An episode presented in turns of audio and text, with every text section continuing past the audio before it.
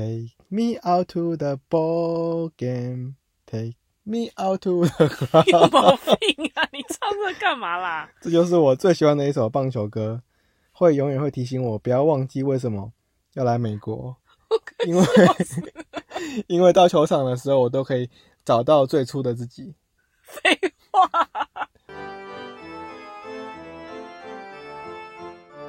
好，呃，各位听众朋友，大家好，欢迎来到奇人异事，我是奇人，一位住在旧金山湾区戏谷的爸爸，在我身旁的是我的太太，跟大家打个招呼。嗨，我是他太太。好，首先要先很感谢呃各位听众朋友的收听、订阅及分享。那我在后台是可以看到有多少的人订阅，多少人收听，还有呃年龄、收听平台等等，我觉得非常有趣。那当然也有很多朋友与我联络，提供了我很多很有用的建议。譬如有人说他比较喜欢听我讲棒球，觉得比较真诚。觉得比较有趣。那有些人会比较喜欢听我讲，啊、前半部在美国的生活或者是科技的部分，所以我决定这个节目就先照这个方式进行下去。那将来如果有某一段的的那种嗯意识或者是故事可以讲成一整集的，那我就再把它抽出来，这样可以吗？在我身旁的这位太太。你干嘛一直讲你的内心戏啊？好，那话不多说，我们就开始这期的节目喽。好，噔噔噔噔噔噔噔，等一下，你会弄一首真的歌进去，还是从头到尾都是你唱？我上集就有放音乐啦，你有放真正的音乐，就是就这首啊，就是你唱的吗？还是不是是这一首真正的歌。哦我觉得你唱的比较好。你记不记得我？我觉得你唱的比放那个好，因为你不太会用那个声音弄你。记不记得我们去看棒球的时候，第七局都都会放这首歌？你不要把我当成傻子好不好？我我记得，我什么都记得。只是很可怜的是，我从二零一二年开始，每年都有看大联盟现场的比赛，今年要中断了。那是没办法啊，是今年没有办法进去看。好啦，不要再废话了，我们开始这期的节目吧。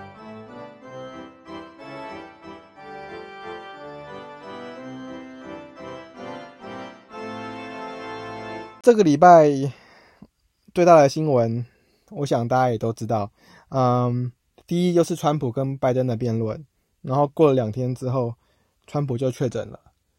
所以，首先想要先聊聊，就是关于美国的总统选举。嗯，对，所以大概在一个月就是美国的大选嘛。现在的时间是美国时间十月三号晚上的十点二十七分。那加州嗯时间。对加州时间。那我首先我要先讲，其实我这个人并没有任何的呃政党色彩，我也没有比较偏左派或是右哦派，也不沾锅。对，也没有说比较支持共和党或是民主党。OK，然后讲个老实话，其实我也没有投票权，对我最快也要等到下一届美国总统选举才有机会，所以这一次呃辩论我也有全程有观看，然后呃撇开就是嗯、譬如说的有人说川普呃很喜欢插话，或者是不守规矩等等，那这些都先不讲，我先讲我本人就是对于这次总统选举的看法。首先，呃，我觉得我是有三个不同的身份啦。第一个身份是，呃，身为台湾人，我是觉得就是支持川普嘛，因为毕竟台湾在国际上的地位，或者是说，嗯，很明显的就是川普政府给予台湾的，嗯，自由与在国际上的一个怎么说，感觉上就是比较好嘛。好，那第二个身份就是身为新移民，作为一个新移民来讲，能成功的在美国就学、毕业、找到工作，我认为在现在川普的政策下，其实是比我以前更为困难了。所以，作为一个第一代来美国的移民，我是认为我会比较支持，嗯，比较靠左的民主党，也就是拜登阵营。那第三个身份是我身为美国人的爸爸，就是说我女儿是美国人，不是美国爸爸哦，是我女儿是美国人，所以她的未来，嗯，当然会这次总统选举会影响到他未来至少四年甚至更长远的一些政策的发展。那这部分我也是认为，尤尤其是在加州啦，支持民主党的人其实是远大于共和党。其实加州也都不用投票了，就是所有的选举人票五十几票都会给民主党嘛，所以这大概是我的一些浅见。当然，呃，以上不代表任何就是你懂，就是政党色彩等等的。那我想请我身旁这位太太发表一些她的个人的意见。我一直跟，因为我其实跟都在跟我父母讲美国的政治。对我来说，我觉得美国政治跟我来说是当然是完全相关的，因为我在这里当公务员嘛。所以，即便你是底底层的公务员，政府还是跟你完全有关。然后，我一直跟我妈说，就是我觉得，嗯，我我是一个痛苦的挣扎，因为我当然希望台湾在国际地位上面看起来好，但是谁不知道？台湾就是棋子呢，嗯，川普今天可以这样说，明天他就可以翻过来。呃，我想在美国人他们好像都会讲 flip flop，就是说哦 pancake，他们讲别人是 pancake，就是松饼，就是今天翻过来，明天马上就可以翻过去了。所以我心里还是会稍微靠拜登的阵营一点，因为我相信在人性的思考上面，我还是比较比较偏向民主党。我的看法是这个样子。老实说，我觉得这两个候选人都不是都不是很好，尤其是拜登已经高龄七十八岁了，会发生什么事情大家都不知道。他当完总统可能都八十二岁了，等等，已经是一个可能是平均年龄甚至以上。所以我是觉得很可惜啦。这一次两个人两个镇长派出来的居然都是老人，而且我真的很受不了这种老白男政治，因为。我我很想，我可以分享一下我自己的看法嘛？请说。因为我毕竟是公务员，我在当公务员上任的第一天，我们必须要去县政府的一个 training。然后呢，这个县政府的 training 呢，我们是整个县哦，好像只有两个人还三个人，就是所有我们是坐在一个法庭里面，然后那个法庭的法官席那一面。全部都是我们的官，然后另外一面就是我们这些小公务员，然后官那边呢，可能二三十个人，只有两个是非白人，而且是女性，剩下的都是老白男。这里是加州，卷还是这样，你就不要再看其他的地方了。我是蛮受不了这种老白男政治的，我想不到他们居然还是没有办法脱离这个状态。嗯，请你，请你继续讲。其实川普本来就出来会会会出来竞选连任，只是说民主党拜登也是脱颖而出嘛，所以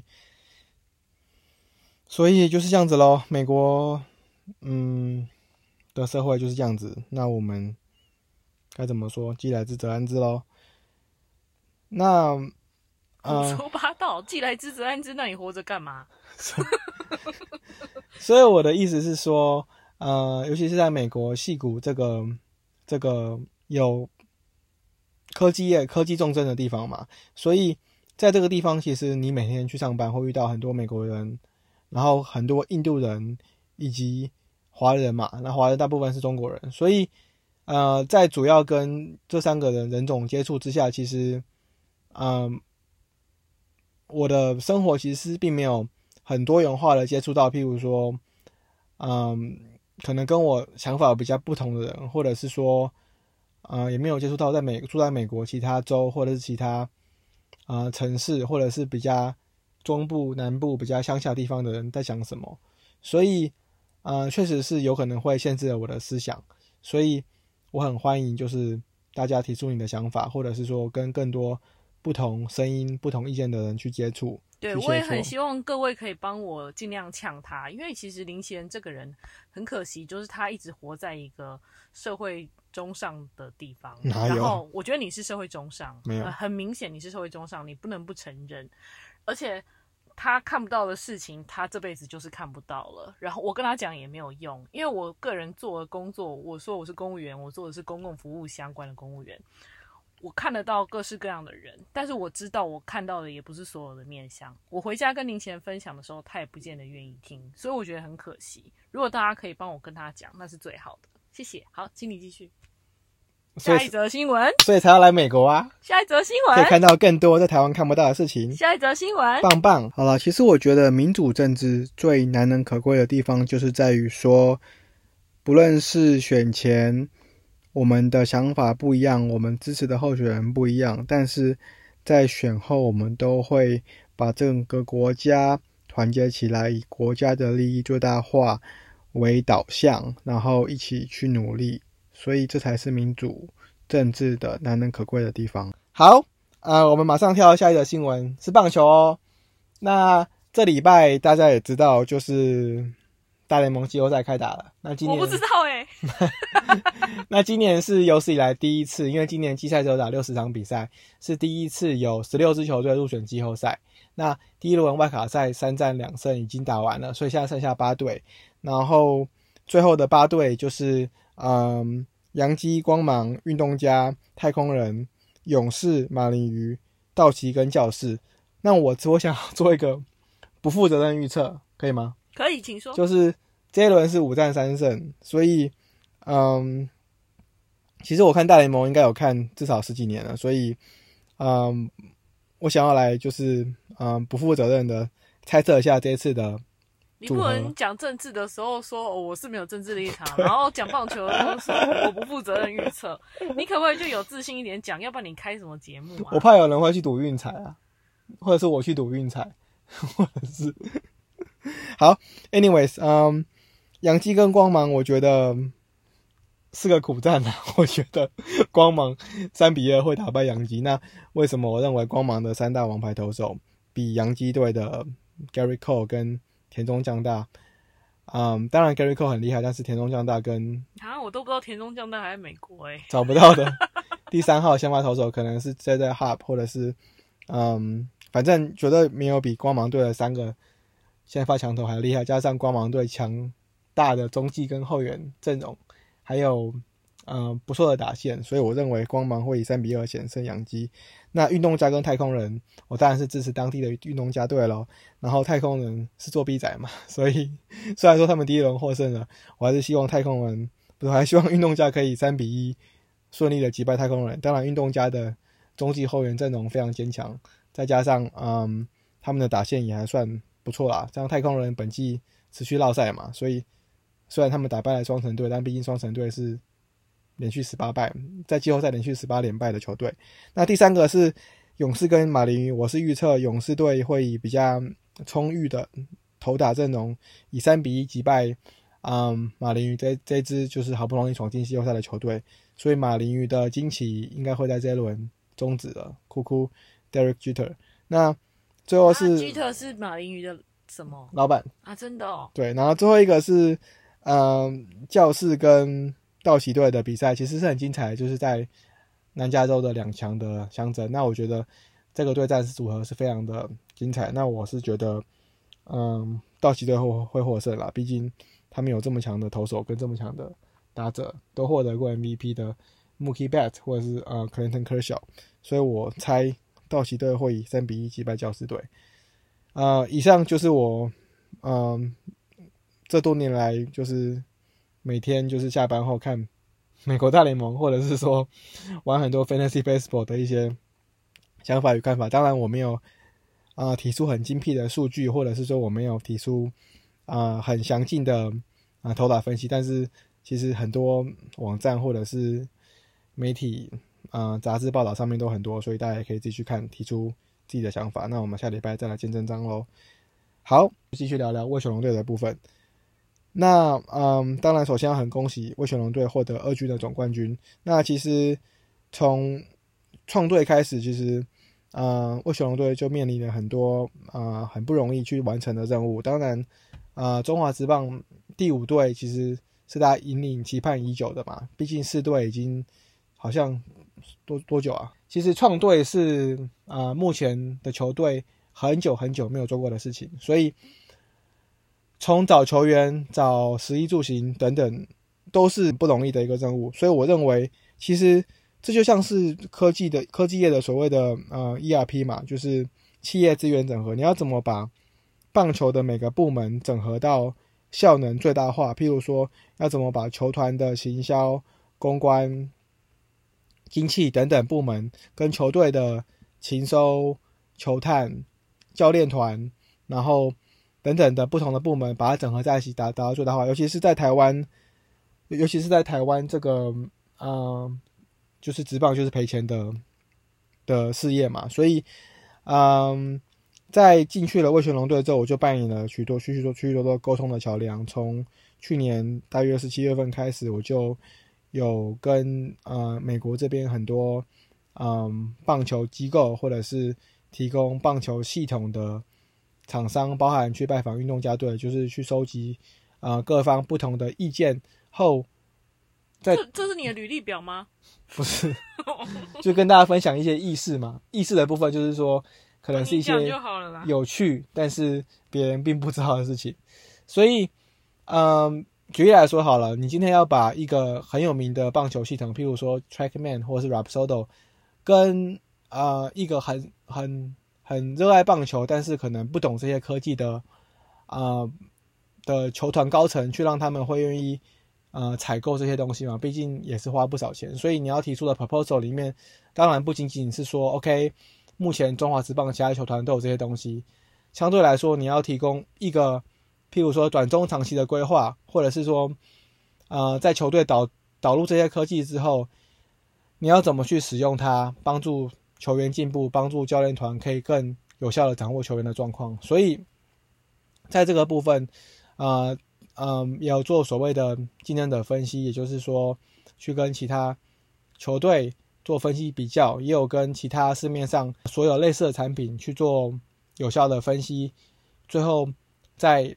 嗯根据呃球队的需求去进行啊、采购，或者是去进行啊、导入。所以在这部分其实也做了很多简报，不论是跟球团的嗯行政长官，或者是跟球队的教练团呃总教练去进行讨论，什么东西是最适合球队的。所以嗯很当然是很开心听到这个新闻，就是威权王队终于在二军获得了总冠军。当然二军跟一军的成绩啊、还是有差，但当然这是一个好的开始。那也希望嗯。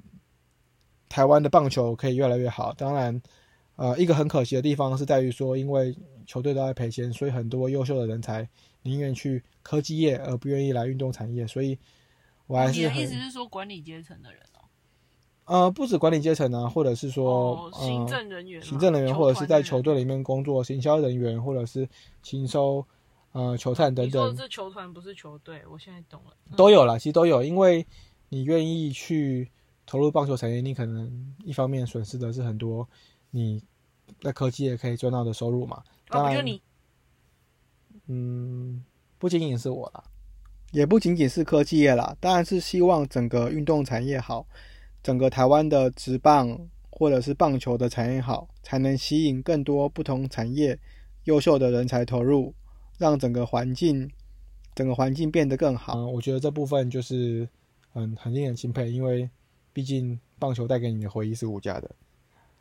好，讲了这么多废话，其实我还有一个 想要跟大家分享，就是很有趣，但是大家很多人可能并不知道的故事，就是我最近有在听那个，黑男丘比特是你最爱 不是哦，我知道，我知道，Why so serious？不是啊？我你最爱的是那个我要讲棒球啦，哦，我以为你要说你最对爱看那什么中二什么，我要讲棒球，啊，就是、勾勾起你心中的恶。不是台北市立棒球场，哦，对你想要讲有气质的东西，你不想要告诉大家你很中二的部分，上面这部分我应该全部都会卡掉。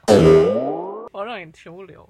呃，台北市立棒球场就是最近呃梁舍梁公斌大哥跟曾公曾文成大哥组成一个 podcast，我不哎知道真的是一个很好的节目，我听了一点点，我也好喜欢。我不知道你有没有听。如果你很喜欢棒球，呃，我相信这个节目你一定要去听，你一定要去把它从第一集的第一分钟开始听到现在是第四集还是第五集我觉得喜欢历史的人也会喜欢。的最后一分钟，你要仔细去听。尤其是呃，从小其实我就就是住在台北市棒球场旁边，天啊，这个故事我听了两万遍。所以我你是小莫吗？所以所以我最想就是最喜欢去的事情，就是譬如说在那个时候在七八局的时候，呃，棒球场的门会开嘛，就进去不用门票，所以我想进去看最后几局的棒球，或者是从小就很 cheap，也不是这样说啦，就是你总不能每一场比赛花钱进去看嘛？那个时候就算是一百五两百块，对一个学生来说，那个时候我还小，可能才国中国小，也是一个很大的费用。所以其实从小，嗯、我是兄弟像米啦，因为毕竟家也是住在啊、兄弟饭店的附近嘛，所以很喜欢去附近的宿舍或者是啊、球场附近看有没有机会遇到从小的崇拜的偶像，比如说李居明、王光辉等等。那，嗯嗯，当然现在易主了之后，我就是变成一个棒球迷。OK，好，那我们先推回到台北市立棒球场的部分。所以其实呃，有因缘机会下，就是在大学的时候刚好去了龙潭，跟就是洪董事长，也就是职棒元年的洪秘书长，啊，一起开始打棒球。所以我开始对于他们五兄弟有点有有点更深入的认识。你知道，其实他们五个兄弟嘛，其实老大、老二、老四、老五都会打棒球。OK，老四就是大家很很就是很认识的教主啊，洪瑞和。所以他们基本上最早其实这四个兄弟打球的时候会分队，然后分队其实实力是非常平均的。譬如说你守中外野，那他就会找两个手手中外野的人过来分队，然后实力要平均。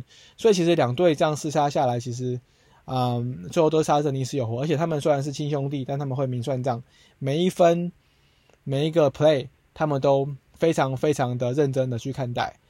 然后其实老大跟老四跟老五其实都会当投手，当然随着时间这样子打下来，他们也都年纪也都不轻了嘛，六十岁、七十岁都有，甚至老大好像已经快八十岁了，所以他们现在当投手的可能也不多。而且据我所知，现在嗯有分周二。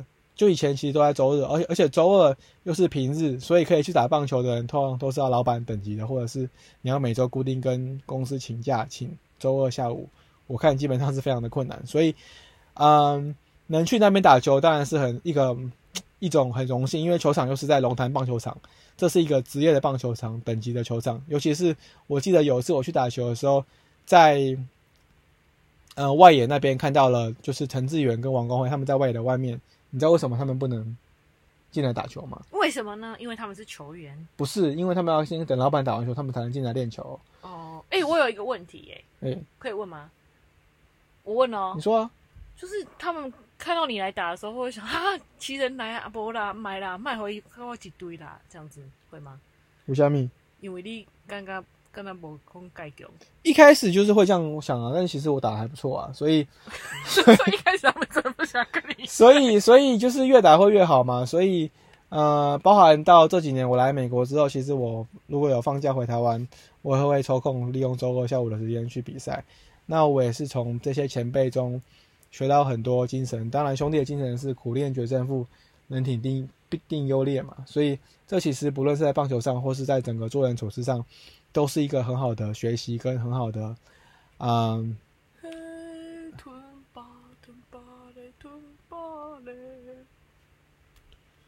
好啦，所以跟大家就是分享一堆很多很有趣的故事。那我想，嗯。